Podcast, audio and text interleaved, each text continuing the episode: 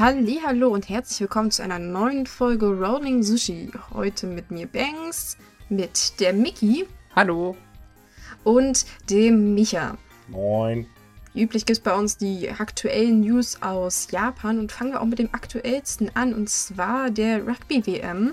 Ähm, es war jetzt der am Beginn vom Viertelfinale und Japan war jetzt am Sonntag dran und mussten gegen den Giganten Südafrika spielen. Und sie haben sich erstaunlich gut geschlagen, aber leider hat es dann am Ende doch nicht gereicht und sie sind jetzt rausgeflogen. Trotzdem werden sie natürlich gefeiert wie Helden, weil so weit sind sie noch nie gekommen und außerdem sind sie die erste asiatische Mannschaft, die überhaupt in, je ins Viertelfinale der Weltmeisterschaft gelangt ist.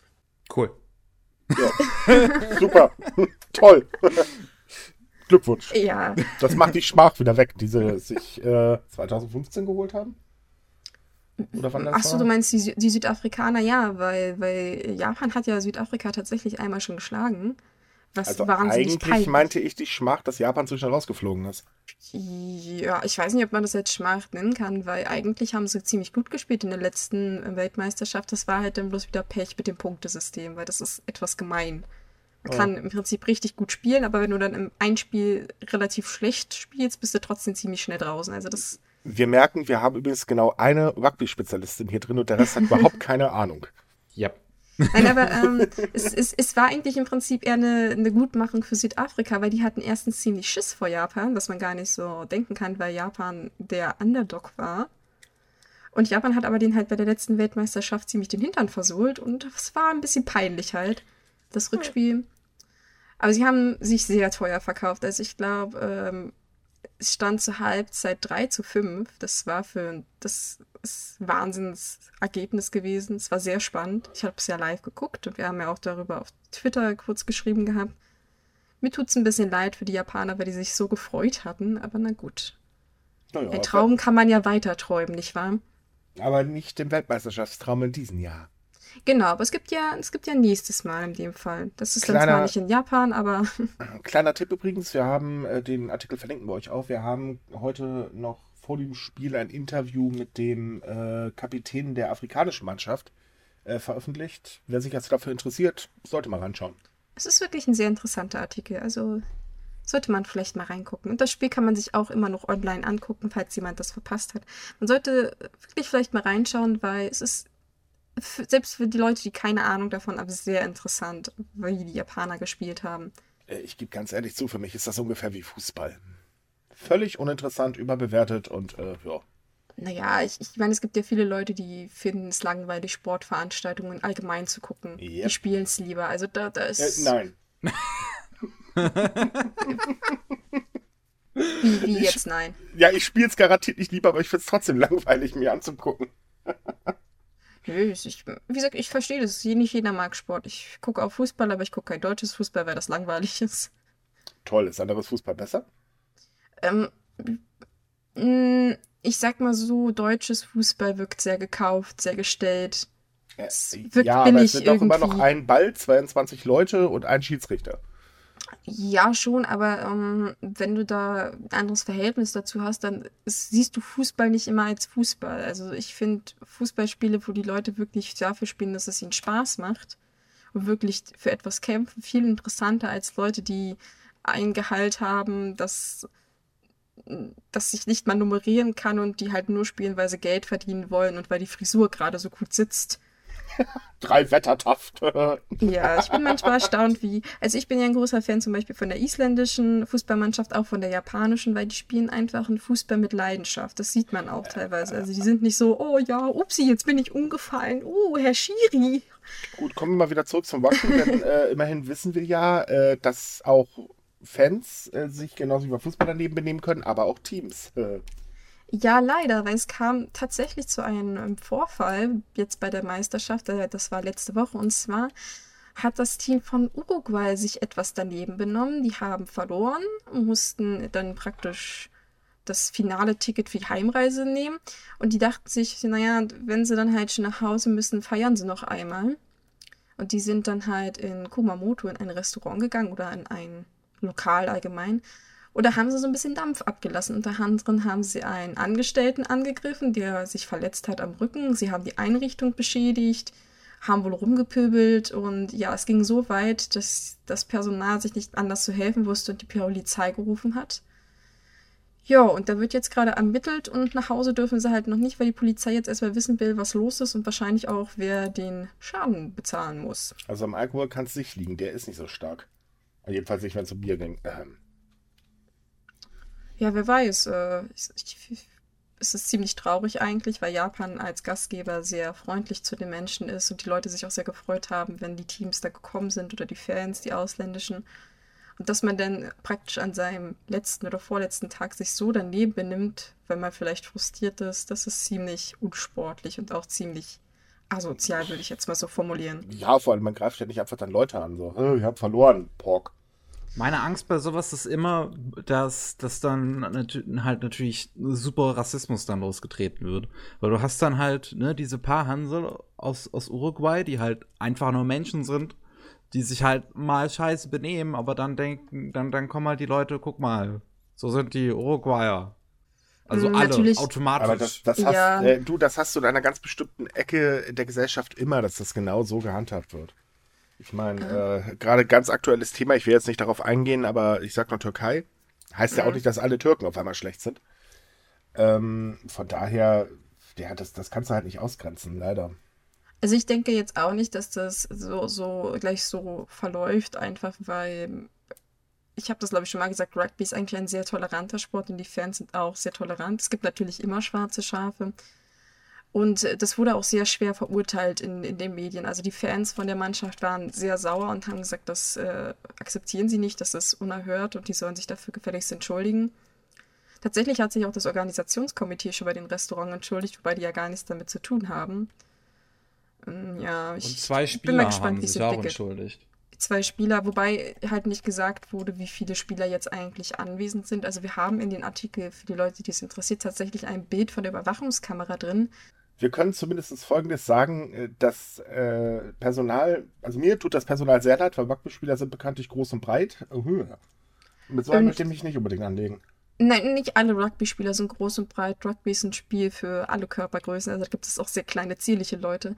Aber ja, wenn da so, so, ein, so ein Hooker praktisch dann kommt, also der Mann ist wohl zwei Meter umgeworfen worden, wobei ich nicht genau weiß, wie man das jetzt verstehen darf. Also wahrscheinlich haben sie ihn so geschubst.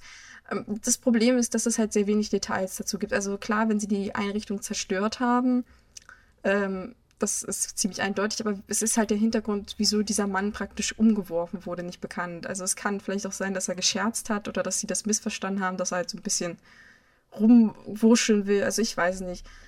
Aber jedenfalls sollte das dringend geklärt werden, weil das ist ein unmögliches Verhalten und man möchte ja nicht, dass irgendwelche Touristen dann denken, hör, wenn die das machen, können wir das auch machen.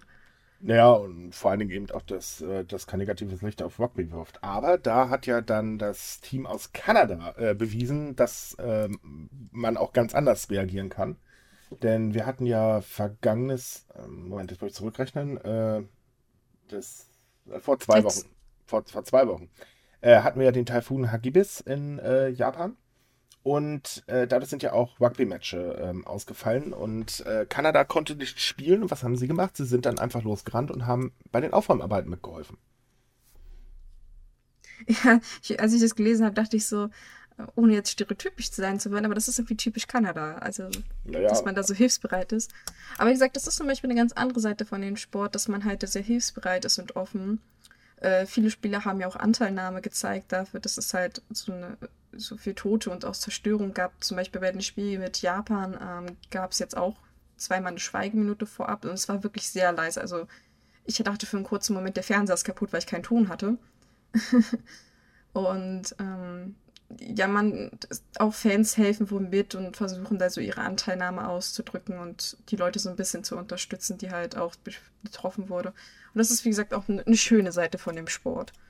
Und ich finde es sehr gut, dass praktisch geholfen wurde, weil wenn sie schon nichts zu tun haben, dann können sie auch was Besseres War machen. übrigens nicht die ähm, einzige Mannschaft. Auch andere Mannschaften äh, haben in ihren äh, in den Städten, wo ihre Unterkünfte sind, äh, teilweise mitgeholfen. Ähm, also da muss man ganz ehrlich sagen, ähm, Hut ab.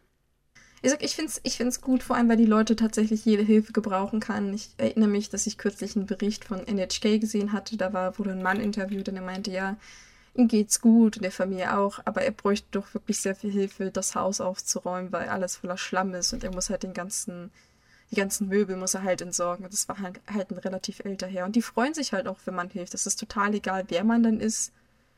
Ja, Hilfe ich mein, wird immer in gerne Moment angenommen. wird wahrscheinlich jede helfende Hand gerne gesehen. Ja, eben. Es gibt übrigens auch ein trauriges Update, ähm, denn mittlerweile steht fest, dass die offiziellen Todesopfer auf 80 gestiegen sind. Und das, ähm, also es werden weiterhin noch 10 Personen vermisst. Ähm, und insgesamt wurden äh, 25.000 Hektar Land in Japan ähm, überflutet und 56.753 Häuser äh, beschädigt oder eben überflutet. Also sprich, ähm, da ist sehr, sehr viel, ähm, ja, also es wird sehr lange dauern, bis man alles wieder aufgebaut hat. Es ist übrigens so, dass der Schaden größer ist als bei dem Starkregen im vergangenen Jahr im Westjapan, bei dem ja immerhin über 200 Menschen ums Leben kamen. Also da hat Hagibi schon einiges angerichtet. Mhm. Ja, man, es hört sich immer so ein bisschen runterspielend an, wenn man sagt, es, es hätte es hätte ja schlimmer kommen können, weil Tote sind immer nichts Gutes und auch zerstörte Häuser nicht. Aber man hat so das Gefühl, dass, dass Japan vielleicht ein kleines bisschen besser vorbereitet war auf diese ganzen Überflutungen und auch auf den Sturm. Dass es halt nicht so Mehr, nee, große Auswirkungen Da, da muss ich leider mal widersprechen. Also es sind jetzt so viele Dinge auch wieder ans Tageslicht gekommen, wo halt die Behörden einiges versäumt haben, besonders beim Damm, äh, bei den ähm, Schutz von Dämmen. Äh, es gab auch teilweise keine Hochwasserwarnungen in einigen Regionen. Ähm, also insgesamt äh, muss man ganz ehrlich sagen, ähm, wirklich dazugelernt eigentlich nicht. Äh, mehr die Bevölkerung ist äh, wachsamer gewesen und äh, hat viel, viel mehr aufgepasst, weil sie hat eben ja noch dann äh, den, die Regenkatastrophe im vergangenen Jahr vor allem noch in den Knochen hatten. Und ich denke, auch dem haben wir es zu verdanken, dass halt Gott sei Dank, oder es hört sich jetzt ein bisschen blöd an, aber dass trotz allem in Anführungsstrichen nur 80 Menschen ums Leben gekommen sind. Das, das, ähm. meinte ich übrigens auch, dass die Leute halt besser vorbereitet waren. Also die Regierung hat sich wieder mal nicht mit Ruhm bekleckert. Nee, Wir hatten das ja nicht. schon in der, in der letzten Sendung, dass halt das mit dem Warnsystem nicht funktioniert, die Ausländer halt mal wieder vergessen wurden, etc. etc. Das mit den Dämmen ist jetzt halt auch neu dazugekommen. Dass äh, Experten haben mehrere Wochen vorher Bescheid gesagt und haben gesagt, viele Dämme und äh, auch Deiche sind nicht ausreichend geschützt. Mhm. Die sind zu klein oder zu alt, die halten diesen Druck nicht stand. Und die Regierung sagt, oh, nö. Und dann ist es jetzt halt passiert, dass die gebrochen sind. Also das war. Viele Überschwemmungen hätten tatsächlich vermieden werden können. Vor allem, ich glaube, in, in Niigata war das, wenn einfach das alles ein bisschen aktualisiert gewesen wäre und halt die Leute besser sich drum gekümmert hätten passiert irgendwie erstaunlich häufig. Äh, in, nicht, nur, nicht nur auch in Japan, aber äh, wir hatten, glaube ich, irgendwann schon mal das, das Gespräch über die ähm, Atomreaktoren äh, und sowas, die ähm, damals bei Fukushima, wo halt auch schon irgendwie die Nachricht raus war, dass das mhm. alles nicht so ja, instand gesetzt war, wie es hätte sein sollen. Und mhm, da gab es eine Studie.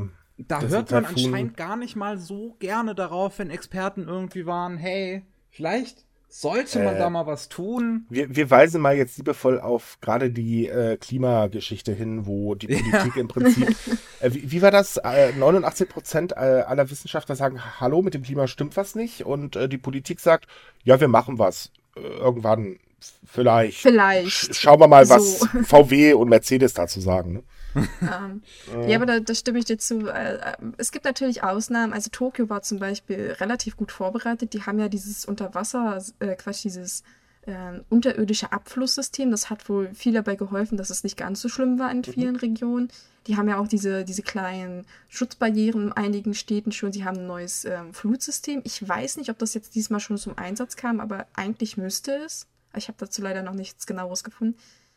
Also Tokio bemüht sich, andere Städte weniger. Hm. Ja, ich meine, das Tokio sich muss sich auch bemühen. Das ist immer die Hauptstadt und die Metropole der Welt.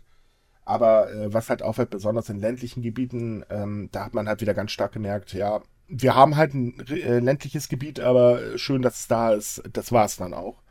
Und ähm, da fühlen sich auch sehr, sehr viele Leute mittlerweile von der Regierung wirklich alleine gelassen. Also die Kritik an äh, Premierminister Abe wird auch äh, wirklich lauter. Kann ich ja voll nachvollziehen. Das, das, ich, mal, ich will gar nicht wissen, wie viele Leute jetzt zum wievielten Mal da ihren halb, halben Haushalt verloren haben, bloß weil ihnen wieder alles vollgelaufen ist, weil mhm. sich keiner drum gekümmert hat. Ich meine, wir haben ja jetzt hier drüber gesprochen, dass äh, die ähm, kanadische Mannschaft da geholfen hat. Und da muss man mal dazu sagen, das war in der Gegend äh, Kamaishi, wo sie geholfen haben. Und Kamaishi ist halt eine Gegend, die zum Beispiel auch ähm, besonders unter solchen Katastrophen leidet. Also da passiert es ja. halt einfach immer und immer wieder. Und ähm, ja, ihr habt so passend im Artikel stehen, die Einheimischen sind bereits schon gewöhnt, quasi. Ja, muss man leider traurigerweise so sagen. Und ähm, es, es ist halt einfach so, dass äh, im, im, Nachhinein wird sich halt seitens der Regierung immer sehr stark entschuldigt und so weiter, aber das hilft den Leuten in dem Moment ja auch nicht. Ich meine, sorry, das Leben ist im Prinzip weg und äh, man sitzt da vor den Ruinen und ja, was hilft mit einer Entschuldigung? Man sollte vorher halt was tun. Da hapert es bei der japanischen Regierung ganz gewaltig. Also die lässt ländliche Regionen wirklich ähm, ja, links liegen im Prinzip. Die großen Städte, da wird gefördert bis zum Abwinken. Ähm, ja, aber das war es dann halt auch. Und das ist halt sehr schade. Und dazu kommt ja auch noch, dass jetzt ähm, es ja letzten Mittwoch spürbar kälter in Japan geworden ist. Was die ganze Sache ja noch mal äh, schlimmer macht, weil ich meine, äh, wenn du eh kein richtiges Haus mehr hast, äh, ja, toll, dann noch Kälte und eben, dass jetzt auch wieder Starkregen angesagt wurde fürs Wochenende. Ähm, wir müssen dazu sagen, wir nehmen äh, grundsätzlich bei uns immer am Sonntag auf, deswegen können wir gerade die aktuelle Lage nicht genau beschreiben. Ähm, wir haben darüber leider noch keine äh, Informationen bekommen. Aber sollte es halt so sein, dass es wirklich stark geregnet hat, dann ähm, sind halt neue oder äh, sehr schnell wieder neue Fluten entstanden. Und das ist halt eben einfach so eine Sache, dass ähm, äh, die Menschen eh alles verloren haben, dann kommt diese Entschuldigung von der Regierung, da kommt noch das Wetter dazu. Also ich muss ganz ehrlich sagen, Hut ab, wer da noch Kraft hatte, sich sein Leben wieder aufzubauen. Vor allem, weil jetzt gibt es ja auch schon die ersten Warnungen für, für Grippewellen. Also es könnte ja für die Leute im Prinzip noch schlimmer kommen, dass sie jetzt halt zusätzlich noch an einer starken Grippe erkranken und dann auch nicht mehr arbeiten gehen können. Also es ist schon ziemlich traurig, dass man da immer halt sagt, oh, Entschuldigung, wir versuchen uns zu bessern, aber naja. Ja, die Frage ist Wir kennen das Lied ja. Mhm. Man könnte übrigens vieles davon verhindern, würde man sich mal ums Klima kümmern. Ja. ja, na gut, äh, das, das auf lange Sicht ja, auf kurze Sicht wahrscheinlich nein, weil ich glaube, wenn sie jetzt auf einmal anfangen, alle Kohlekraftwerke abzuschalten, verhindert das, glaube ich, nicht den Taifun, der nächste Woche auf Japan trifft oder übernächste. Ich weiß es gerade nicht. Natürlich, nächste Woche halt nicht, aber, ne? Nein, aber es Ja, auf lange Zeit hast du recht. Ja, es müsste, also gerade Japan leidet immens äh, über, äh, durch den Klimawandel. Das muss man ganz ehrlich sagen. Jetzt äh, sind immer stärkere Taifune, immer stärkere Regenfälle und so weiter und so fort. Und ich finde es ehrlich gesagt ein bisschen äh, seltsam, dass wir auch bei unseren Lesern sehr viele oder einige Klimaleugner ähm, dabei haben, die halt Japan lieben, sehen, dass es im Prinzip äh, immer schlimmer wird und dann, ja, bitte, Klima ist ja alles in Ordnung, das ist alles für Panik. Äh, ich weiß jetzt nicht, ob das unbedingt Panik ist. Ja, vor allem, weil es ist ja mittlerweile nachgewiesen, dass halt Taifune stärker werden aufgrund der Meerestemperatur. Also wenn, wenn die sich im Prinzip abkühlen können, dann wird der Taifun halt schwächer. Und das geht aber nicht, weil die Meere halt um Japan herum immer wärmer werden. Und das ja. ist nicht nur ein großes Problem halt für die Fische, aber es ist halt auch ein Problem für, für, für Sachen wie Taifune, weil die halt einfach dann noch an Stärke zunehmen. Naja, ich meine, hey, wenn jetzt äh, das Fukushima-Wasser ins Meer gekippt wird, dann wird bestimmt wieder alles gut. ja, na gut, das ist ja wieder ein anderes Thema, wobei man da ja auch aufpassen muss. Das ist, hört sich ja so schlimm an. Aber je nachdem, wie man es umsetzt, ist es ja nicht ganz so dramatisch, meines ja, Wissens aber nach. trotz, äh, jein, ähm, auch da gibt es solche und wie solche halt umsetzt. Aber das, das Ding ist halt einfach, ähm, das Klima oder allgemein unsere Umwelt ist nun mal sehr fragile und äh, wenn man das überhaupt so sagt. Und ähm, wir sollten alle langsam was tun, weil irgendwann, ja, tut mir leid, aber also Japan, die werden da noch einiges zu spüren bekommen. Lieber Anime-Fans, es wird vielleicht irgendwann schlecht aussehen mit oh. Anime. Ja, das ist ein gutes Argument. Vielleicht sollte man sich mal genau an die Anime-Fans wenden und sagen, hey, wenn ihr euer Zeug noch weiter haben wollt, solltet ihr vielleicht da ein kleines bisschen mithelfen. Rettet den Anime, schützt die Umwelt? so wollte ich das jetzt nicht formulieren, aber gut.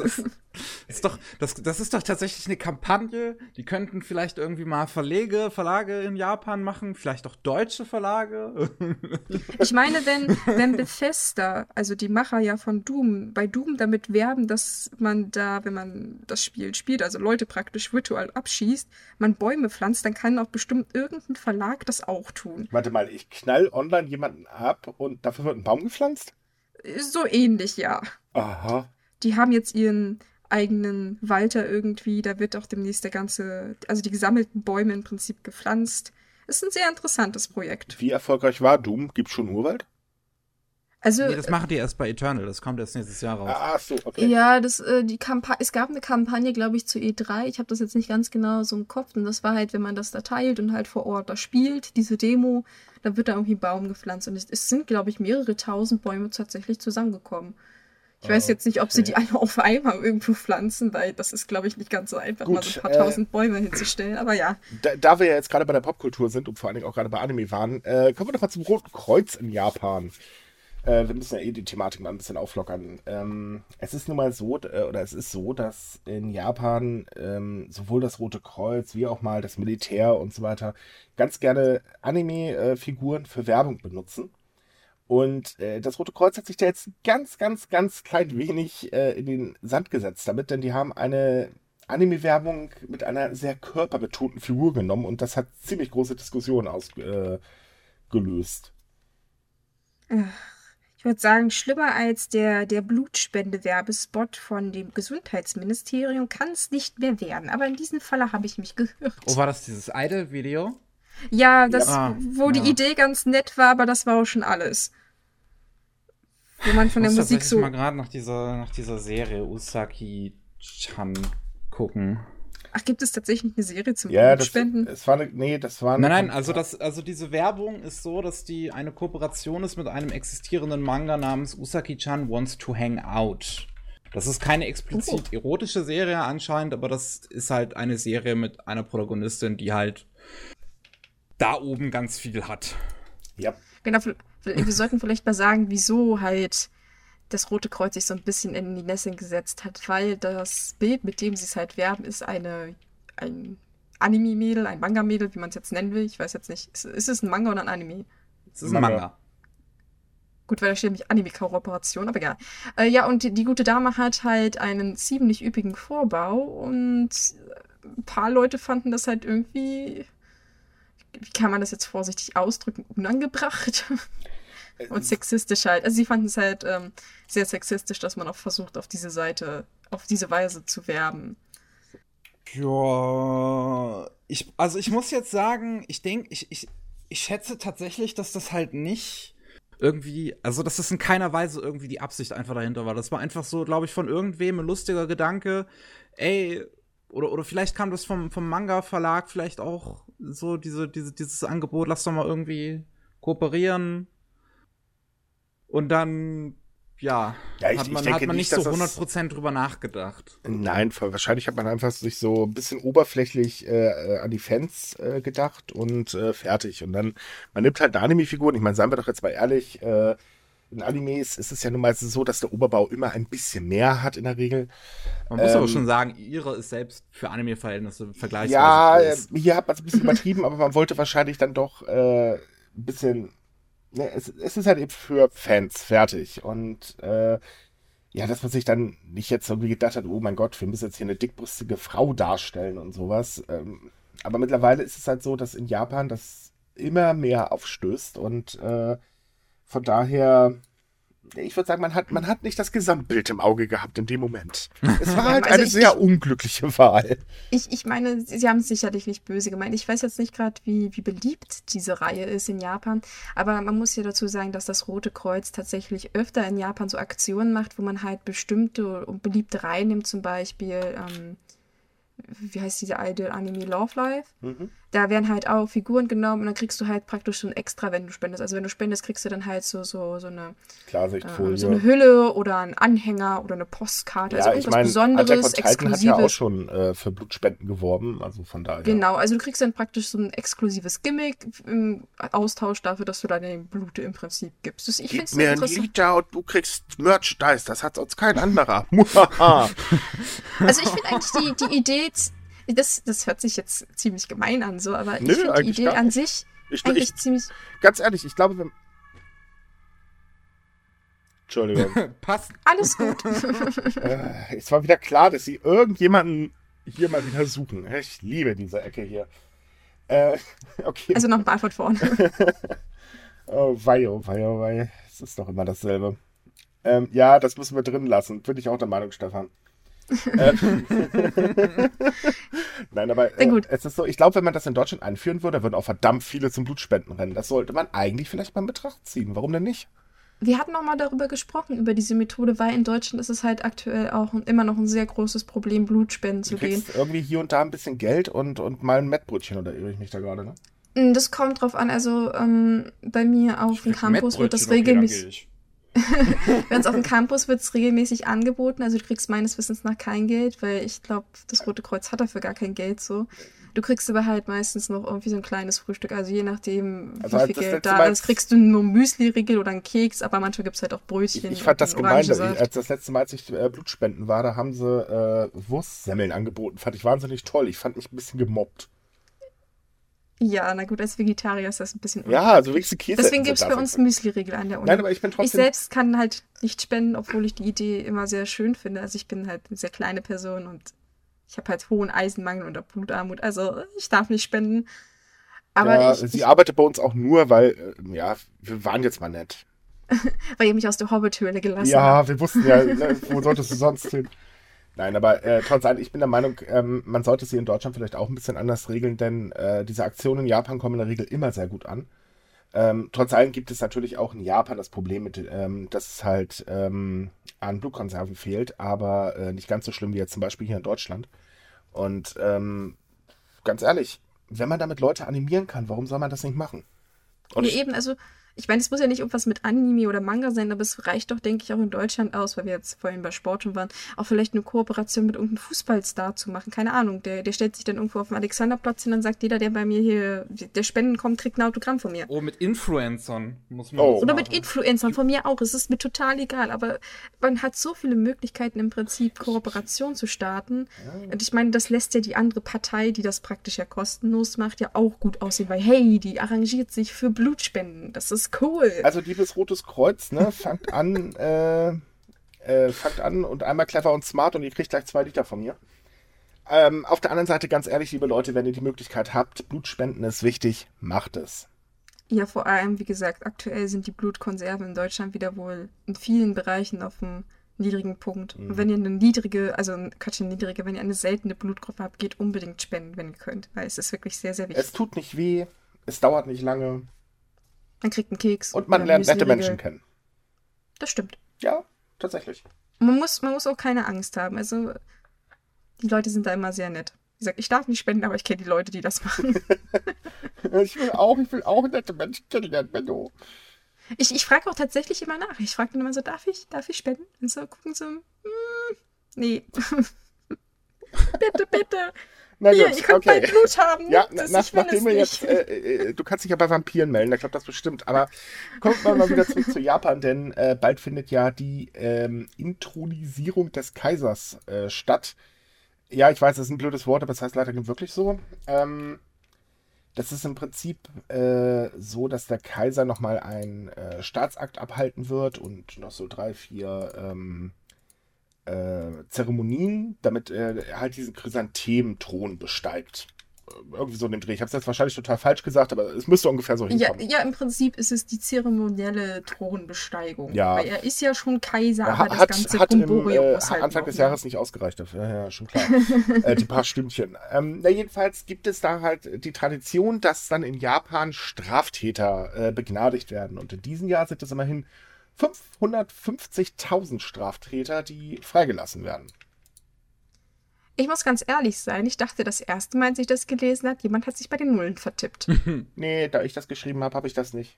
Ich weiß, alles gut, aber ähm, ich So, war sehr verstaunt, dass es. 50 oder was hast du erwartet? N- Naja, ich, ich, ich dachte, ich fand die Zahl halt so riesig. Das war so ein Überraschungsmoment. dachte ich so, was? Eine halbe Ja, aber also man muss, man muss dazu sagen, es ist jetzt nicht so, dass, ey, hallo Mörder oder hallo Vergewaltiger, ihr ne, kommt jetzt raus. Äh, sondern es geht halt darum, dass äh, vor allen Dingen kleinere Straftaten erlassen werden. Ähm, also zum Beispiel, äh, weiß ich nicht, jemand, der seine Strafzettel nicht bezahlt hat, so nach dem Motto. Mhm. Ähm, und äh, es gibt halt Einschränkungen, also wenn ähm, ein Straftäter äh, eine Geldstrafe zahlen sollte, äh, hätte müssen und die äh, wurde halt nicht gezahlt und dafür musste man dann halt einsetzen und so weiter, die dürfen dann fünf Jahre lang keine äh, Lizenzen für bestimmte Berufe ähm, äh, oder erhalten keine Lizenzen für bestimmte Berufe, wie jetzt zum Beispiel Arzt oder Krankenschwester. Äh, es gibt allerdings natürlich da auch da wieder so ein, so ein Ding, wo man halt sagt, ja, Dankeschön. Denn äh, es werden auch wieder sehr viele ähm, Politiker äh, begnadigt. Und zwar gerade die, die gegen das Wahlgesetz für öffentliche Ämter verstoßen haben und dafür verurteilt wurden. Und das ähm, war schon so bei der letzten ähm, Begnadigungswelle. Äh, da wurden überwiegend eigentlich nur diese Menschen, also diese Politiker, ähm, begnadigt. Und äh, das befürchten die Menschen jetzt halt auch wieder, äh, dass halt einfach ähm, da wieder ein bisschen bevorzugt wird. Naja, im Prinzip kann man ja diesen, mit diesen Hintergedanken nur aufräumen, wenn man praktisch eine Liste veröffentlicht, wer was, wie, wo. Aber das geht wahrscheinlich nicht aufgrund der Privatsphäre. Ähm, ich finde es auch schwierig, weil sie haben ja trotzdem irgendwie ein Verbrechen begangen. Und wie kann ich abschätzen, welches Verbrechen im Prinzip ein Recht auf Begnadigung aber, hat und welches mal, nicht? Mal ernsthaft, wenn das jetzt so darum geht, hey, du hast eine Geldstrafe, weil du hast dich jetzt hier daneben benommen oder Ja, eben eben. dein Strafzettel Deswegen, bezahlt, dann ist es eigentlich gehüpft wie gesprungen. Also beim Politiker sehe ich das anders. Wenn er da beschissen hat, ja, tut mir leid, dann äh, muss es ausbaden. Ähm, wer weiß, vielleicht kommen sie ja nicht anders auf eine halbe Million Leute. Dann sagen sie, oh, wie brauchen wir denn noch? mm, mm, Ach, nee, der war nee. nicht ganz so schlimm. Du Vielleicht landest, nehmen wir wenn, den du, noch. wenn du großes Glück hast, landest du in Japan sehr, sehr schnell äh, hinter schwedischen Gardinen. Ähm, äh, also das, das geht manchmal schneller, als man eigentlich denkt. Und das Problem ist ja auch, äh, gerade weil du angesprochen hast, mit den Namen veröffentlichen, das sollte man lieber nicht tun, denn man ist dann gebrandmarkt. Und dann kriegst Das du sowieso. keinen Job mehr oder sonst oder wirst gemobbt bis zum Abwinken. Also von daher mm, ist besser, wenn sie es nicht machen.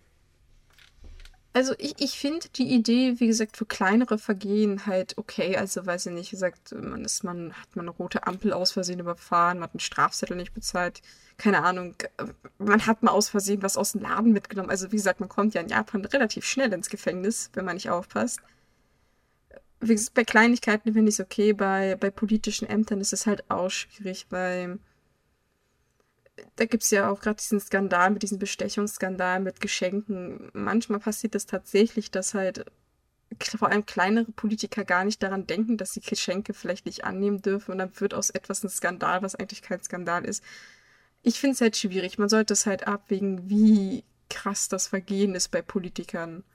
Deswegen, hm, schwierig. Ja, zumindest lassen sie halt keine schweren Straftäter frei. Nee, das wäre auch ziemlich blöd. Ja, das wäre wirklich tatsächlich ein bisschen blöd. Äh, immerhin haben Re äh, Opfer ja auch Rechte. Und äh, wie gesagt, kleinere Straftaten, ja mein Gott. Äh, es ist allerdings jetzt mein, oh mein Gott, so viele werden freigelassen. Äh, nee, das ist gar nicht so viel. Ähm, das ist tatsächlich sehr wenig. Also bei der Trauerfeier für Kaiser äh, Showa wurden äh, 10,17 Millionen Menschen begnadigt und äh, bei der Intronisierungszeremonie für Kaiser Akihito, also dem vorherigen Kaiser, waren es immerhin noch 2,5 Millionen Menschen. In Japan gibt es 56.805 Leute, die nach Zahlen von 2016 im Gefängnis saßen. Werden da Äh. auch Leute tatsächlich aus dem Gefängnis irgendwie freigelassen oder sind Ja, das halt wirklich nur so, ah, okay. Nein, die werden auch wirklich freigelassen. Es sind allerdings weitaus mehr Leute. Äh, wohlgemerkt, die äh, Begnadigungen entfallen jetzt nicht auf Ausländer. Also sprich, wer zum Ha, Beispiel in natürlich. einer dieser Ausländerhaftanstalten sitzt, der hat halt leider weiterhin Pech gehabt.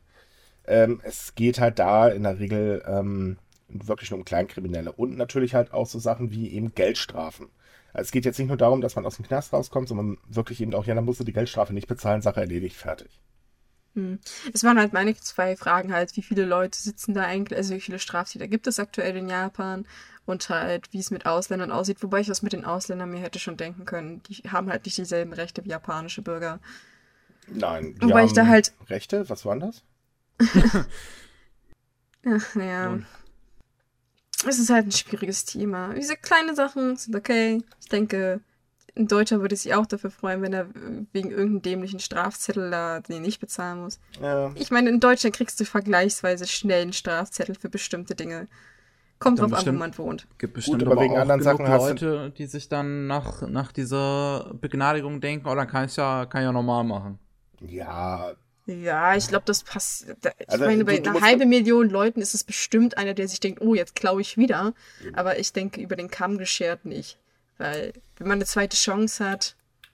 Man, man muss auch mal wirklich überlegen, was es halt ist. Wenn das jetzt wirklich nur eine Sammlung von Strafzetteln ist, also ganz ehrlich, dann, ja, ein Strafzettel kassierst du halt relativ schnell, dann ist es halt eben so. ja, das, das, kann mir auch relativ egal sein. Das, also gerade bei so Politikern denke ich mir dann vielleicht noch am ehesten, dass die dann denken, ach ja, wenn dann, wenn halt wieder mal irgendwas passiert, die kriegen mich schon raus, bin ja immerhin Politiker. Ja, aber ich, du ganz ehrlich, in der Regel ist es nicht äh, so häufig, dass der Kaiser wechselt.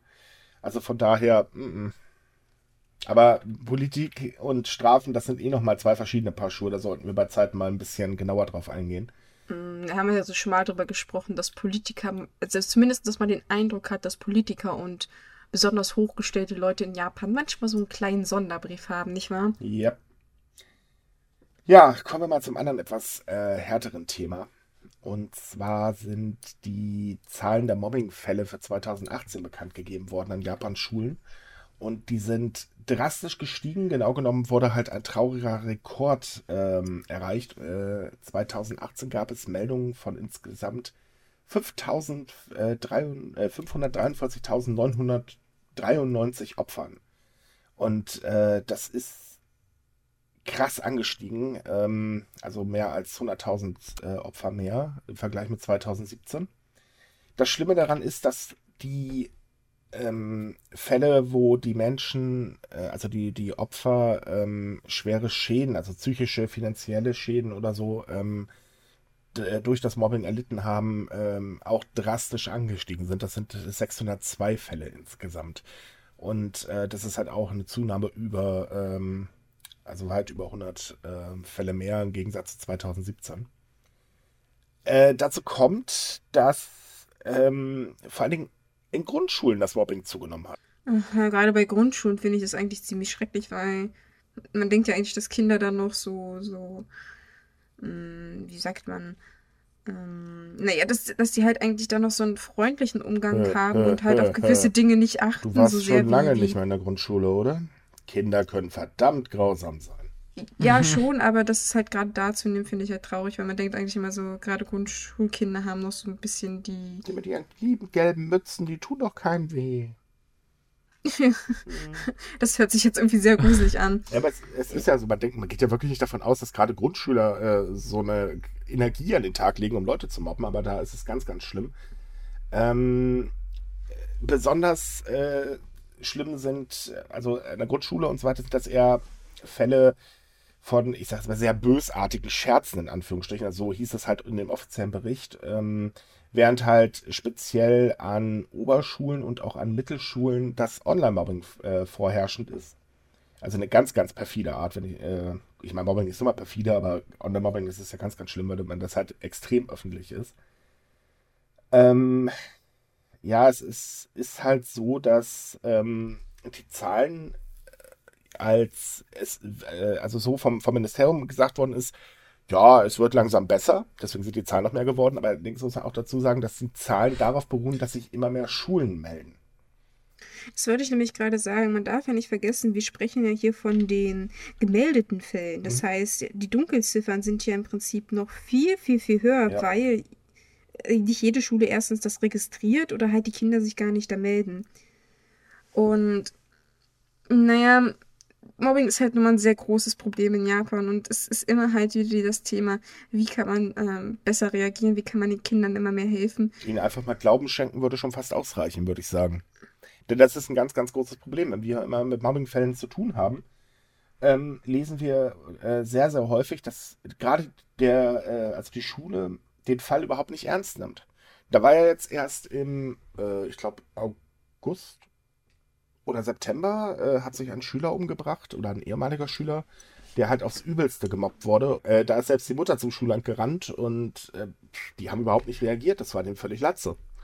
Und das, ja, das Ding das ist halt so dieses, also ich glaube, es muss halt noch mehr in den Köpfen kommen, dass Mobbing einfach real ist und äh, wir hatten es ja in einer Folge ähm, das Thema ja auch schon angesprochen und ähm, so dieses, nein, in meinem Haus ist alles in Ordnung. Dies, dieser Gedanke oder dieses Denken muss endlich mal aufhören. Ja, also da stimme ich dir sowieso zu, dass das immer noch ein großes Problem ist. Wobei man immer nicht versteht, die Leute sagen immer so, hm, ja, im Nachhinein wollen wir halt mehr tun, aber ich meine, an vielen Schulen ist es ja nicht das erste Mal, dass es zu solchen Vorfällen kommt. Und da fragt man sich immer so, hm, ja, toll. Ja. Die Frage ist halt auch so ein bisschen, was kann man teilweise gegen Mobbing überhaupt tun? Weil Kinder sind halt einfach Arschlöcher in vielen Fällen. Ja, es ist, und es man kann, man kann jetzt natürlich sich um die, um die Psychologie des, des Opfers, also um die Psyche, so, um die Psyche des Opfers kümmern. Das kann man, das ist natürlich wichtig. Aber man wird letzten Endes, ich will jetzt nicht damit sagen, dass man, dass man jetzt irgendwie aufhören sollte, überhaupt, das, das wäre jetzt irgendwie dumm. Aber man kann letzten Endes nur schwer das komplett verhindern, weil Kinder werden halt immer arschig sein und das immer weitermachen. Ja, man muss auch dazu sagen, es ist ja auch ein bisschen in der japanischen Gesellschaft äh, verwurzelt. Jetzt nicht das Mobbing speziell, aber es ist ja so, du musst halt irgendwas darstellen. Also wenn du jetzt zum Beispiel aus einer armen Familie kommst, bist du halt automatisch selber nichts wert. Ich meine, du kannst nichts dafür, weil äh, ne, du bist ja nicht deine Eltern. Ergo, ähm, du bist halt reingeboren worden. Aber das interessiert in dem Moment nicht. Ähm, und dann bist, kannst du ganz, ganz schnell ähm, wirklich unter, ähm, also, also zum, Gott, ich war es für mich heute, äh, kannst du halt ganz, ganz schnell zum Mobbing-Opfer werden. Und ähm, ich denke, auch da sollte sich vielleicht ein bisschen was ändern, weil arm, mein Gott, das ist doch nichts Schlimmes. Also schlimm für die Menschen, klar, logisch, wenn man sich nichts leisten kann, aber es ist halt eben nicht so, dass es irgendwie eine Sünde ist, arm zu sein. Aber es wird halt so gesehen. Und äh, das ist halt eine Sache, das wird ja auch den Kindern sehr äh, früh schon gegeben. Ähm, so, gib dich nicht mit dem ab, das ist eine schlechte Familie und so weiter und so fort da wundert mich das dann ehrlich gesagt überhaupt nicht, dass die Fälle halt immer mehr werden. Ja, aber das ist halt auch ein Problem, was man halt aus Deutschland kennt, meiner Ansicht nach. Also, dass vor allem halt ärmere Kinder betroffen sind. Ja, ja, klar. Weil halt einfach diese, ein gewisser Standard herrscht. Es, ich, ich bin halt der Ansicht, dass man dem vor allem entgegenwirken kann, indem man halt Präventionsarbeit macht. Das hört sich mal so ein bisschen lax an, wenn man das sagt, aber ich denke, wenn man Kindern einfach schon sehr früh deutlich macht, dass gewisse Unterschiede im Standard halt einfach nicht existent sind. Also dass ein Mensch, der praktisch, bloß weil er weniger hat, nicht schlechter ist, ähm, dass man da eine Menge tun kann. Aber das macht halt Japan auch nicht, weil, naja, das ist halt freiwillig in vielerlei Hinsicht und man denkt sich so, ne, wir sagen halt den Kindern, das ist böse und dann reicht das aus. Ja, Mobbing ist allgemein böse und dann gibt es dann wieder so Gesetze, wo es keine Strafen gibt und so weiter und so fort. Ja, kennen wir alle schon. Also ja, alles, alles in allem muss Japan unbedingt mehr tun, denn auch die Selbstmordzahlen durch Mobbing werden ja höher. Ähm, was ich persönlich schon sehr traurig finde, weil wenn man einen Menschen dazu bringt, dass er sich das Leben nimmt, ähm, dann, also durch die Hölle, da, das ist, nee, sorry, unvorstellbar. Also das, ich, das... ich, muss Folgendes sagen, ich bin als Kind ja äh, auch Mobbing-Opfer äh, gewesen. Ähm, was kein Wunder ist, äh, Dorfschule, Metal-Fan, nicht so gut. Ähm, und das war damals schon wirklich ziemlich grausam. Ich muss ganz ehrlich sagen, auch da, die Schule hat überhaupt nicht reagiert. Nein, bei mir hat sogar noch eine Lehrerin mitgemacht. Hm, war das toll. ja, das war wahnsinnig super. bei, mir hat aber auch, bei mir hat aber auch ein Lehrer das ziemlich, ziemlich geholfen. Ja, es war, war. Also geholfen zu mobben. Weil dass du darüber lachen kannst, finde ich allerdings ehrlich gesagt ganz schön, äh, wow. Ja, naja, manchmal nicht, kann man im Nachhinein halt, nur darüber lachen. Ja. Genau, das ist halt, das ist auch ne, natürlich eine Art und Weise. Ich weiß nicht, wenn du halt nicht drüber lachen kannst, ist natürlich, natürlich deine Weise, meine Weise. Es ist halt drüber zu lachen jetzt im Nachhinein, wo ich halt nicht mehr in der Schule bin, weil ich bin halt nicht mehr in der Schule und das allein und in, in meinem Kopf ist halt allein der Gedanke so absurd, dass man überhaupt jemanden irgendwie mobben sollte wegen mhm. irgendwas. Ich wurde gemobbt, weil ich ähm, halt Romane geschrieben habe und nicht so ein sexistisches Arschloch wie alle anderen Jungen oh, damals in der Klasse dich. war. Und das das, und, und deswegen hat man mich für schwul gehalten und deswegen wurde ich letzten Endes gemobbt und halt einfach, wenn ich drüber nachdenke, so, ich wurde gemobbt, weil mich Leute schwul fanden. Wie dumm ist das denn? Und wenn man das jetzt auf, auf das Argument von vor, vorhin zu, zum Beispiel zurückbringt, dass Leute gemobbt werden, weil sie, weil sie arm sind, das ist doch einfach letzten Endes einfach nur dumm. Ja, aber. Äh, Ja, natürlich ist es. das, ist, das ist total dumm. Ich meine, Als, als wenn Mobbing in irgendeiner Weise intelligent wäre, also andersrum gedreht, meine ich. Nein, natürlich ist Mobbing auf gar keinen Fall intelligent, aber äh, so war es bei mir halt auch. Ich war halt, äh, gehörte nicht zu dieser Bu. Ich gehe da am Wochenende fröhlich in die Jugendherber äh, Jugendfreizeitstätte und tanze da mit und so ein Blödsinn. Ähm, man hält sich aus dem meisten Krams raus, ergo man ist halt anders und anders ist nicht gut, also wird man halt eben gemobbt. Ähm, äh, ich muss ganz ehrlich sagen, ich kann nachvollziehen, warum halt Menschen sich dann dermaßen hilflos fühlen. Das ging mir halt eine Zeit lang auch so und äh, auch mit der Hilfesuche und da wird nicht geholfen. Ähm, und dann kommt halt noch hinzu, und das muss ich ganz ehrlich sagen, finde ich absolut schlimm, wenn man sich dann auch noch an die Eltern wendet, und das kommt in Japan auch so häufig vor, dann wird das halt als Lappalie abgetan. Und ähm, das ist so, wenn man dann total alleine ist, ja, was passiert dann? Mich wundert es nicht, dass sich dann manche äh, sagen oder sich manche dafür entscheiden, einen kompletten Schlussstrich zu ziehen. Und das ist halt das Problem. Es muss sowohl in der Schule, ähm, aber nicht nur bei den Schülern, sondern auch bei den Eltern einfach was unternommen werden. Es muss ein allgemeines, ähm, ja, also Mobbing muss mehr ins Bewusstsein geholt werden, damit das halt auch vernünftig bekämpft werden kann. Vor allem würde ich es besser finden, auch so, so darzustellen, was Mobbing eigentlich alles ist, weil Mhm. ähm, ich denke, vielen Mitschülern unterstelle ich jetzt nicht mal eine gewisse Bösartigkeit, vor allem bei den Grundschulen nicht, wo du meintest, das sind halt bösartige Scherze. Die sind sich, glaube ich, gar nicht bewusst manchmal, wie verletzend das ist. Die denken sich halt, haha, ist lustig, aber im Nachhinein ähm, tut das denen auch wirklich leid, was sie denn tun. Also ich kann das auch nur mit Deutschland vergleichen, dass halt wirklich Menschen nicht nachdenken, was sie eigentlich tun. Weil sie denken, haha, wir finden es ja irgendwie lustig, der wird es ja auch lustig finden. Ja. Oder diejenige. Natürlich, ich denke, das Und, meiste äh, Mobbing ist tatsächlich gar nicht so berechnend, sondern es entsteht halt einfach, weil man der Meinung ist, ja, pf, ist ja nur Spaß und, und fertig. Ähm, aber gerade deswegen sollte man unbedingt aufzeigen, was Mobbing eigentlich ist und dass man halt auch den Eltern zeigt, woran erkennt man die Signale und was sollte man allgemein unternehmen, um Mobbing äh, auch zu verhindern. Eben, und das ist genau so ein Punkt, wo ich sage, da könnte Japan eigentlich sehr, sehr viel, sehr schnell auch machen. Ja. Aber es ist halt immer, hm, man, man versucht sich das ja immer so ein bisschen schön zu reden. So, hm, ja, das ist halt jetzt traurig, bla bla bla. Wir haben ja Wenn man will ja selber gut Japan, darstellen. Ne? Mhm. Ja gut, aber Oh, es das kommt, war jetzt auch gemein. Nein, aber es, es kommt ja ähm, auch noch dazu, dass äh, gerade bei Eltern das öfters nicht sehen, weil sie halt eben einfach ständig unter Strom stehen. Also sprich, die Arbeit spielt halt ne, die wichtigste Rolle schlechthin. Und dann hat man einfach gar keine Zeit mehr für das Privatleben, Familie und so weiter. Und auch da ändert sich langsam was tatsächlich in Japan. Es gibt nämlich ein, äh, eine, eine Initiative beziehungsweise ähm, eine Reform der Arbeitsbedingungen in, äh, die wurde Anfang des Jahres oder letztes Jahr aus dem Weg gebracht. Äh, hat einerseits nicht wirklich viel geholfen bisher. Also sprich, sehr viele klagen halt, ja gut, toll, bei mir hat sich gar nichts geändert. Auf der anderen Seite gibt es aber Firmen, die mittlerweile sagen, hey, auch der Arbeitnehmer hat ein Recht auf Privatleben. Und die verbieten es dann tatsächlich, wenn ihre Leute im Urlaub sind, äh, dass sie mit der Firma kommunizieren. Also sprich, keine E-Mail, kein Anruf, nichts. Und sie dürfen auch nicht anrufen, wohlgemerkt. Mhm. Eigentlich eine Oh, ganz da- wichtige da- Sache, finde ich. Das finde ich auch gut. Und da, da fällt mir gerade so eine interessante Geschichte ein, die, die ich kürzlich gesehen habe. Und zwar war das ein, ein Artikel, glaube ich, auch von einer britischen Zeitung. Und da wurde darüber geschrieben, dass sie eine Korrespondentin in Thailand, Taiwan hatten. Und die hat wohl um 20 Uhr abends denen eine Mail geschrieben am Wochenende.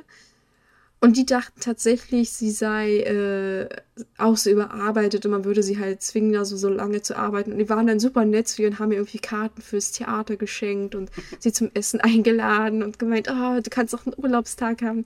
Und die war tatsächlich so verwirrt, dass, dass Leute halt ähm, in, in westlichen Regionen so massiv darauf reagieren, dass die Leute tatsächlich da abends denn frei haben und nicht nur irgendwie um 1 Uhr morgens oder so dann noch eine E-Mail schreiben.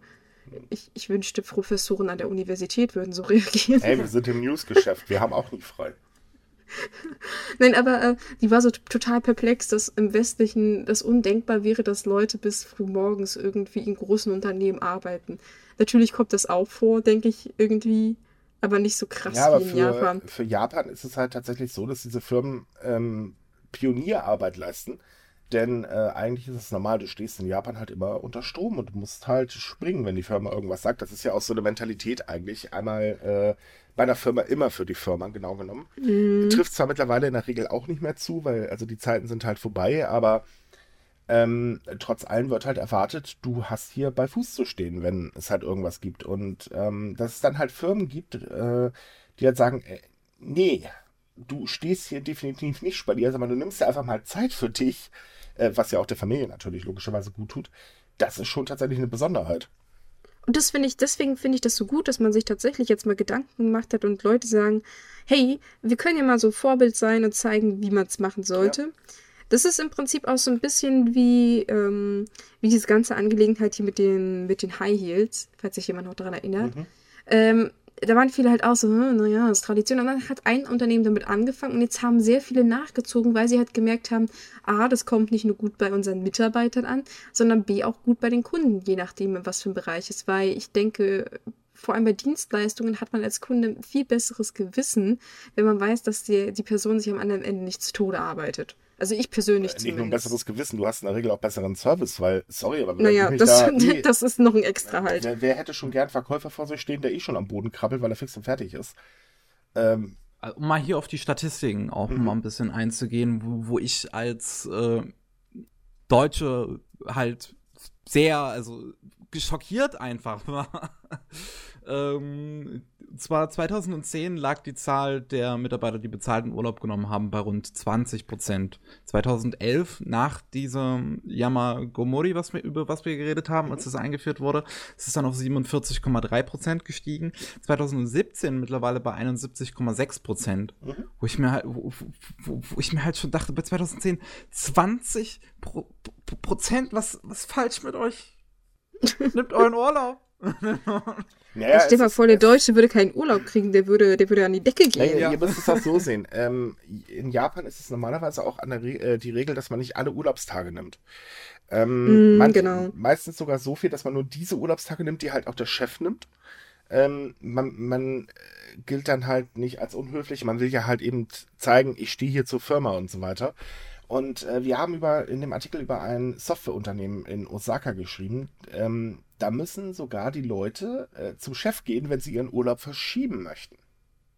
Das finde ich auch ziemlich krass, weil so, äh, ja, ich, ich will aber erst nächste Woche in den Urlaub. Chef, darf ich? Nein. nee, nee, du gehst jetzt. Aber Chef, der Flug war schon gebucht. Ja. Nein. Mhm. Ja, man macht jetzt so Witze drüber, aber ich glaube, das ist für diese Leute sehr traurig, also wenn man da keinen richtigen Urlaub nehmen kann. Ich, ich kann mich dran erinnern, ich habe auch mal in so einem kleinen Geschäft gearbeitet und da war das mit Urlaub und Freinehmen sehr, sehr schwierig. Also wenn ich da kurzfristig gesagt habe, ich bin krank, dann hat man auch mal versucht, so mir einzureden, so, oh, kannst du nicht doch kommen und so. Mhm. Und auf Dauer, wenn man das halt wirklich immer machen muss, ich meine, das war jetzt ein Schülerjob, das habe ich nicht so oft gemacht die Woche, ist das bestimmt sehr zermürbend, wenn man halt immer das Gefühl hat, dass jeder kleine Ausfall oder jede kleine persönliche Sache, die man für sich haben will, etwas Böses ist. Das kann halt zu massiven Depressionen führen und auch anderen Problemen. Also natürlich. Ich, ich, ist es wünschenswert, dass mehr Unternehmen halt darauf setzen. Es ist ja wie mit dem Vaterschaftsurlaub, dass man halt da ein bisschen mehr Sensibilität dafür entwickelt weil es ist einfach wichtig für die Leute. Es ist wichtig für, für den Service, es ist wichtig für die Arbeit und weil im Prinzip kann man nur gewinnen damit. Naja, wenn es den halt Leuten besser geht, geht's, funktioniert die Arbeit auch besser. Ja, es ist wie mit Schlafen. Man muss auch mal ehrlich sein, der Mensch braucht auch mal Erholung. Ja. Man kann nicht immer 124-7 äh, unter Strom stehen. Das funktioniert einfach nicht. Das war das, ich glaube, in medizinischen Studien war das, dass der Mensch maximal irgendwie 36 Stunden die Woche eigentlich arbeiten sollte und sich mhm. den Rest erholen. Mhm. Ja. ja. Das hat ja gut funktioniert, würde ich jetzt mal sagen. Ja, Geld regiert halt die Welt, ne? Ja, wobei es gibt ja immer wieder jetzt aktuell auch die Diskussion, ob man da halt nicht das doch ändern soll. Vor allem auch zum Beispiel bei Schulkindern ist ja auch immer die Diskussion, sollten die so früh aufstehen, bla bla bla. Äh, ja, ja, gut, aber in Deutschland, sagen wir mal ehrlich, es wird immer diskutiert, bis da was passiert. Ja, das meine ich ja, gerade wir, wir Deutschland. in vielen Sachen. Also ganz ehrlich, bei, bei so manchen Themen bin ich meiner Meinung, die warten darauf, dass der BER fertig wird und wollen das Thema genau zu diesem Jahr einführen. Dass das nie der Fall wird, brauchen wir nicht drüber reden. Der BER. Mhm. Über den werden wir wahrscheinlich noch in zehn Jahren Witze machen. Ja. Falls wir da nicht von der Arbeit schon tot umgekippt sind, denn ja, bekanntlich jetzt Kai, da herrscht ja auch öfters mal Stress. äh, Worüber wir in zehn Jahren nicht mehr reden können, ist das Warehouse Kawasaki Arcade. Stimmt. Das oh, macht stimmt. nämlich zu. Ja, noch so ein trauriges Thema. Oder, wir haben heute irgendwie sowieso nur harte Themen. Das tut uns auch wahnsinnig leid, aber. Äh, Hier ist zumindest, also bei dem Thema ist jetzt zumindest niemand gestorben. Ja, wir, ha wir haben heute versucht, auch Katzenthemen rauszufinden, aber es gibt einfach momentan nichts. Da folgen nur Brüste. Ja, dafür haben wir wenigstens gehabt. okay, äh, ähm, kommen wir wieder zurück zum äh, zu der Arcade. Genau, zur Arcade. Und zwar hat ähm, das Warehouse Kawasaki ähm, am 17. Oktober überraschenderweise bekannt gegeben, dass sie ähm, einen Monat später, am 17. November, ihre Türen für immer schließen werden und halt damit eine der, ich sag mal, größten und wichtigsten Arcade-Hallen in auf der Welt auch allgemein äh, damit schließt. Das ist, wer das nicht kennt, das ist ein großes Gebäude, das hat ähm, das hat, das hat mehrere Etagen, wo es halt tatsächlich nicht nur sogar um Videospiele geht, sondern da gibt's auch, ähm, da kann man im Internet surfen, kann Manga lesen, es gibt auch Massagen und natürlich auch Restaurants und all so ein Kram. Das Ganze ist so ein bisschen gestaltet, ähm, so wie eine, so, wie eine so, chinesische so Stadt aus den 80ern, nur halt genau. mit Sci-Fi, Steampunk und Horror-Einflüssen. Und vor allen Dingen war die äh, Halle grundsätzlich bei Cosplayern ein Geheimtipp, denn ähm, es war auch kein Problem bei den äh, mit den Kulissen oder äh, die Halle als Kulisse zu nehmen und dort halt Bilder zu machen, ähm, die auch ja. ziemlich gut aussehen, muss man ganz ehrlich sagen. Also sie haben sich da sehr, sehr viel Mühe äh, gegeben, die richtige ist halt Ambiente super schön eingerichtet. Auf jeden Fall. Und da gibt's halt, da gibt's halt so viel Kram. Also auch, die haben zum Beispiel auch eine extrem krasse, davon habe ich mal ein Video gesehen, so, so VR-Arcade-Hallen, mhm. wo quasi Spiele, die auch nur in diesem Raum dann überhaupt möglich sind zu spielen, gemacht werden. Also da sind, es gibt quasi Spiele in dieser Arcade, die auch nur in dieser Arcade wirklich gespielt werden können und so komplett verloren gehen, wenn das Ding schließt. Mhm. Allgemein, äh, für, ich, ich war von diesem Ding immer fasziniert und ich habe gesagt, wenn ich irgendwann mal nach Japan komme, will ich unbedingt dahin, weil ähm, das Ding ist tatsächlich nach der Colon Wallet City in Hongkong gebaut, äh, die ich sehr faszinierend finde. Und äh, die ist mit sehr viel Liebe zum Detail. Also ich weiß mittlerweile nicht mehr, ob das so ist, aber damals, als sie so noch relativ neu war, war das auch so, dass man halt Hintergrundgeräusche hat. Also man hat sich tatsächlich gefühlt, als wenn man so im Hinterhof wäre. Dann hat irgendwo im Hintergrund ein Baby ge geweint. Wenn man an der Tür gerüttelt hat, hat eine Frau geschimpft auf Chinesisch. Und ich finde es sehr traurig, dass das weggeht, weil das ist tatsächlich meiner Ansicht nach ein, ein Stück moderner japanische Kultur. Und sie ist halt einzigartig. Also wenn das weg ist, es gibt kein zweites ja. äh, auf diese Art. Und ich denke auch, der Besitzer hat da sehr viel Mühe und Arbeit reingesteckt und ich denke, er ist auch selber sehr traurig. Dazu gab es halt leider kein, kein, keine genauen Details, wieso es schließt. Aber viele vermuten tatsächlich, dass halt die, die Steuererhöhung dahinter steckt, weil man kann ja so einen Arcade-Automaten nicht einfach teurer machen. Das funktioniert ja nicht irgendwie. Hat halt einen bestimmten Münzslot und naja, und viele gehen halt davon aus, dass gerade weil Arcade-Hallen allgemein so ein bisschen in Japan schwächeln, vor allem kleinere und halt etwas ausgefallen. Wobei man halt immer noch sagen muss, dass Japan eines der Länder ist, wo halt die Arcade-Szene immer noch am stärksten ist, aber halt selbst da wird sie. Ja, aber kleiner. sie konzentriert sich mhm. halt auch sehr stark, das muss man ja auch dazu ja. sagen. Es ist, es ist halt, äh, das Problem halt hier ist, es ist halt keine Arcade-Halle, die besonders familienfreundlich ist oder wo halt man süß irgendwelche kleinen Spielzeuge angeln kann. Es ist halt was Besonderes. Naja. Das ist halt eher so für die Resident Evil-Fans. Hm. Ich, ich finde es sehr cool und ich denke, ich hätte es jetzt auch jedem Touristen noch, äh, würde ich es jetzt noch empfehlen, die jetzt gerade da sind in Japan, unbedingt dahin zu gehen, weil das ist wirklich ein einmaliges Erlebnis. Also es, wenn das zu hat, wie gesagt, es gibt kein zweites und ich denke auch nicht, dass das jemand so nachbauen kann. Und ähm, was ich auch sehr interessant fand, ich hatte mal vor Jahren einen Artikel dazu gelesen, auch in der deutschen Zeitung, dass tatsächlich auch chinesische Touristen da gerne hinkommen, die halt diese Kualon City, ich, ich weiß gar nicht, ob ich das richtig ausspreche, Kualon, weiß das jemand, ob das richtig ist? Hm? Keine Ahnung. Keine Ahnung.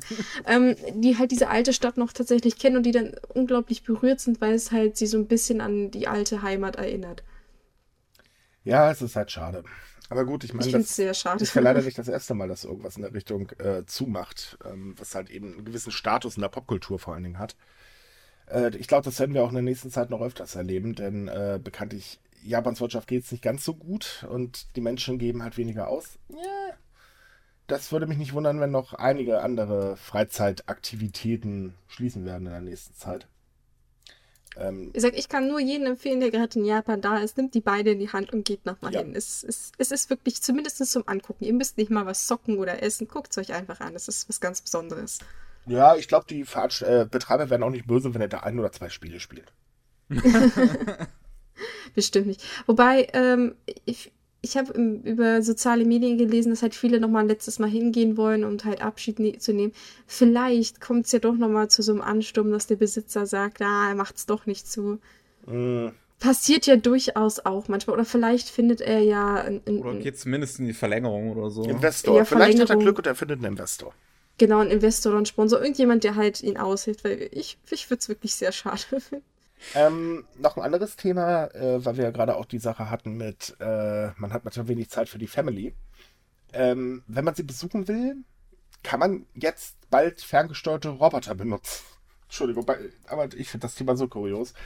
Ähm, die äh, Fluggesellschaft Anna hat äh, auf der Technologiemesse in Tokio äh, Roboter vorgestellt. Ähm, die es halt ermöglichen sollen, dass man sehr, sehr einfach ähm, zu anderen Orten äh, sein Bild teleportiert oder wie man das jetzt auch immer nennen mag.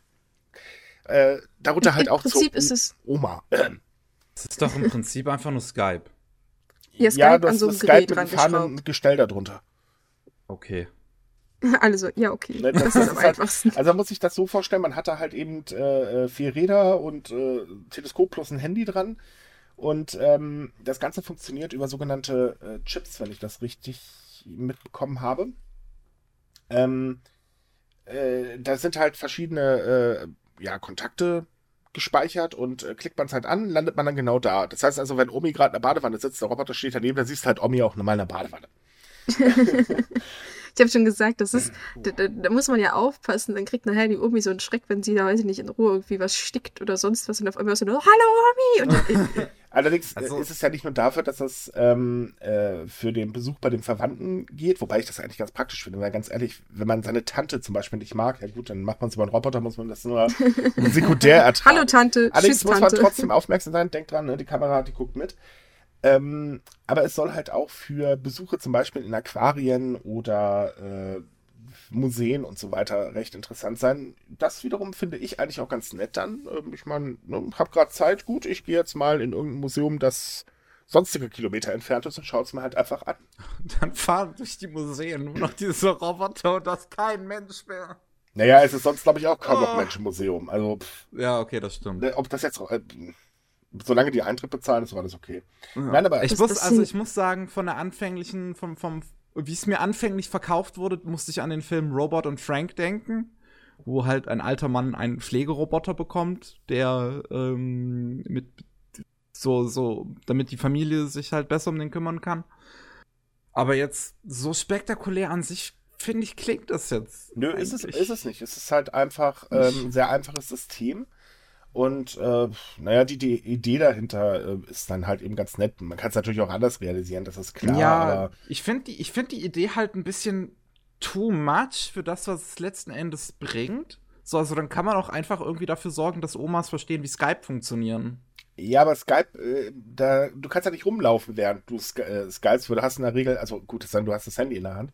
Ja. Aber ähm, ich denke, die Sache geht halt darum, dass, dass halt eben die äh, Interaktion dabei einfach ganz normal bleibt, dass man nicht irgendwie mit irgendeinem Gerät rum äh, oder am Gerät äh, sitzen muss.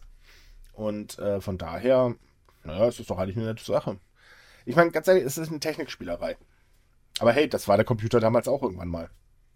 Mhm. Oder Konsolen. Also ich finde, also ich, ich finde es vor allem hins Hinsicht halt für ältere Menschen, die weiter weg wohnen, das ist ja in Japan eher der Fall, mhm. finde ich das eine sehr gute Idee ich finde es auch vielleicht für, für Familien, wo halt jemand im Ausland lebt oder halt Freundschaften im Ausland. Also ich habe sehr viele Freunde im Ausland, die ich einfach aus finanziellen Gründen wir uns wahrscheinlich nie im Leben oder sehr spät erst treffen werden. Finde ich die Idee ganz cool, als auch für, für ähm, Sehenswürdigkeiten. Ja. Ich bin halt ein relativ introvertierter Mensch. Ich gehe nicht besonders gerne raus, vor allem nicht, wenn viele Menschen da sind. Das mag ich überhaupt nicht, das ist mir einfach unangenehm. Aber wenn es halt so ein Museum ist oder so eine Ausstellung, würde ich das auch durchaus cool finden. Definitiv. Natürlich dann halt zu einem angemessenen Preis. Also Warum ich muss nicht? ganz ehrlich sagen, ich gehe halt auch sehr selten raus, weil ich halt nun mal sehr viel äh, am Schreiben bin und so weiter. Das hört sich irgendwie ganz anders an. So. Ja, ich habe ja keine Zeit dafür. Ähm, und Menschenmassen sind jetzt auch nicht unbedingt das, was ich gerade bevorzuge. Aber ähm, jetzt mal ganz ehrlich, für Museen würde ich das sehr interessant finden. Ja, vor allem, wenn man halt auch fahren muss. Ich meine, Deutschland hat vom Verkehrsnetz, naja. Mhm. Ähm, und wenn halt irgendwo eine Ausstellung ist in München oder Köln, denke ich mir auch so, "Mm, ich würde da gerne hin, aber ich fahre da jetzt nicht mehrere Stunden hin, nur dann, um dann in irgendwelchen vollgestopften Menschenmassen zu stehen und am Ende doch nur die Ich Hälfte sehe eigentlich vor allem Also, eine ganz andere praktische Sache. Da würde ich sogar tatsächlich meine Achterbahn mitfahren, also der Roboter mitfahren und nicht am Bildschirm sitzen. Und ich würde es dann wahrscheinlich sogar ohne Kotzen überleben. Ah, da kannst du auch so, so eine VR-Brille aufsetzen. Ey, dann fange ich wahrscheinlich eher wieder an zu kotzen. Nee, lassen wir das mal lieber. Aber da, da macht, es macht doch gar Achterbahn gar nicht Spaß, wenn man einfach nur zuguckt. Dann kannst du dir auch so ein YouTube-Video Ja, angucken. du kannst dir, keine Ahnung, Rollercoaster Tycoon 3 nochmal Aber starten. dann hat man doch nicht die. Live-Atmosphäre, Leute. Mensch, Also du meinst, dass der Kerl neben dir kotzt oder wie? ja, zum Beispiel. Also irgendwas, worüber man lachen kann halt, ne? Oder äh, nehmen wir, nehmen wir ganz das einfaches in- Einsatzgebiet. Äh, stellt das Ding einfach, äh, oder stellt 10 von den Dingern einfach beim Alte-Konzert raus, sagt hier, Leute, wer sich einloggt, zahlt 100 Euro. Äh, da machst du aber Einnahme Oh mit. ja, das könnte man tatsächlich echt teuer verkaufen. Ja. Wobei, wobei dieses System gibt es ja teilweise in Deutschland schon und zwar für ähm, Fernstudios, wenn ich mich recht erinnere. Ja. Die haben praktisch dann auch so, also nicht ganz, dass du halt für jeden so einen Roboter hast, aber dann hast du praktisch der Professor, dann haben die da manchmal Sitzungen, ja, aber das, je nachdem, das was das für ein Anbieter ist, und dann hast du halt auch den Bildschirm mit den Studenten aber das, drauf, ja, das der ist halt aber, da ist. nee, das ist aber noch ein bisschen was anderes. Also, ähm, Ja, es, es ist halt so, dass ähm, äh, das, das Spezielle ist, dass das Ding halt eben mitfährt und man dabei kein Gerät festhalten Ja. muss. So, und von daher Mhm. ist das Einsatzgebiet natürlich ein bisschen vielseitiger, als wenn man jetzt einfach nur eine Konferenz oder sowas macht. Und halt auch eben gerade geeignet für, ja, zum Beispiel Live-Veranstaltungen oder sowas. Ähm, von daher ist es halt, wie gesagt, eine Technikspielerei, aber oh Gott, warum nicht? Also für manche Ich Dinge muss fände aber auch gerade tatsächlich denken, also drüber nachdenken, wie würde das in Museen überhaupt genau funktionieren? Also natürlich, du, du hast da diesen, diesen Roboter, der dann rumfährt, aber du musst, du kannst ja nur eine bestimmte Anzahl an Robotern haben. Das heißt, jeder würde seinen eigenen Roboter wahrscheinlich bekommen. Ja, Und also, da muss man halt eben Wartelisten einführen. Ja, irgendwie sowas. Und es darf natürlich nur ein Museum sein, wo es weder eine Treppe noch einen Fahrstuhl gibt. Weil Ja. das Teil hat keine Arme oder äh, sowas. Aber, oh Gott, warum nicht? Man könnte es ja im Prinzip auch auf so, so ähm, ein unsichtbares Schienensystem machen. Ja. Wisst ihr, was ich meine? Es gibt ja so bei, bei, bei Freizeitparks, zum Beispiel Disneyland oder glaube ich so Warner Bros. Parks und so, dass die praktisch auch Fahrgeschäfte haben, die sich bewegen, aber sie haben so unsichtbare Schienen. Das heißt, du siehst es nicht, aber sie haben, bewegen sich trotzdem auf einer Linie. Ja. Das könnte man ja bei diesen Robotern auch einstellen, dass sie praktisch ihre eigene Spur in diesen ähm, Museen und so haben, sodass die halt eingeschränkt sind, aber trotzdem halt ein gewisses Maß an Freiheit haben. Ja, wie, wie auch immer, wie gesagt, es ist eine nette Sache, die Anna da vorgestellt hat. Und oh Gott, warum nicht?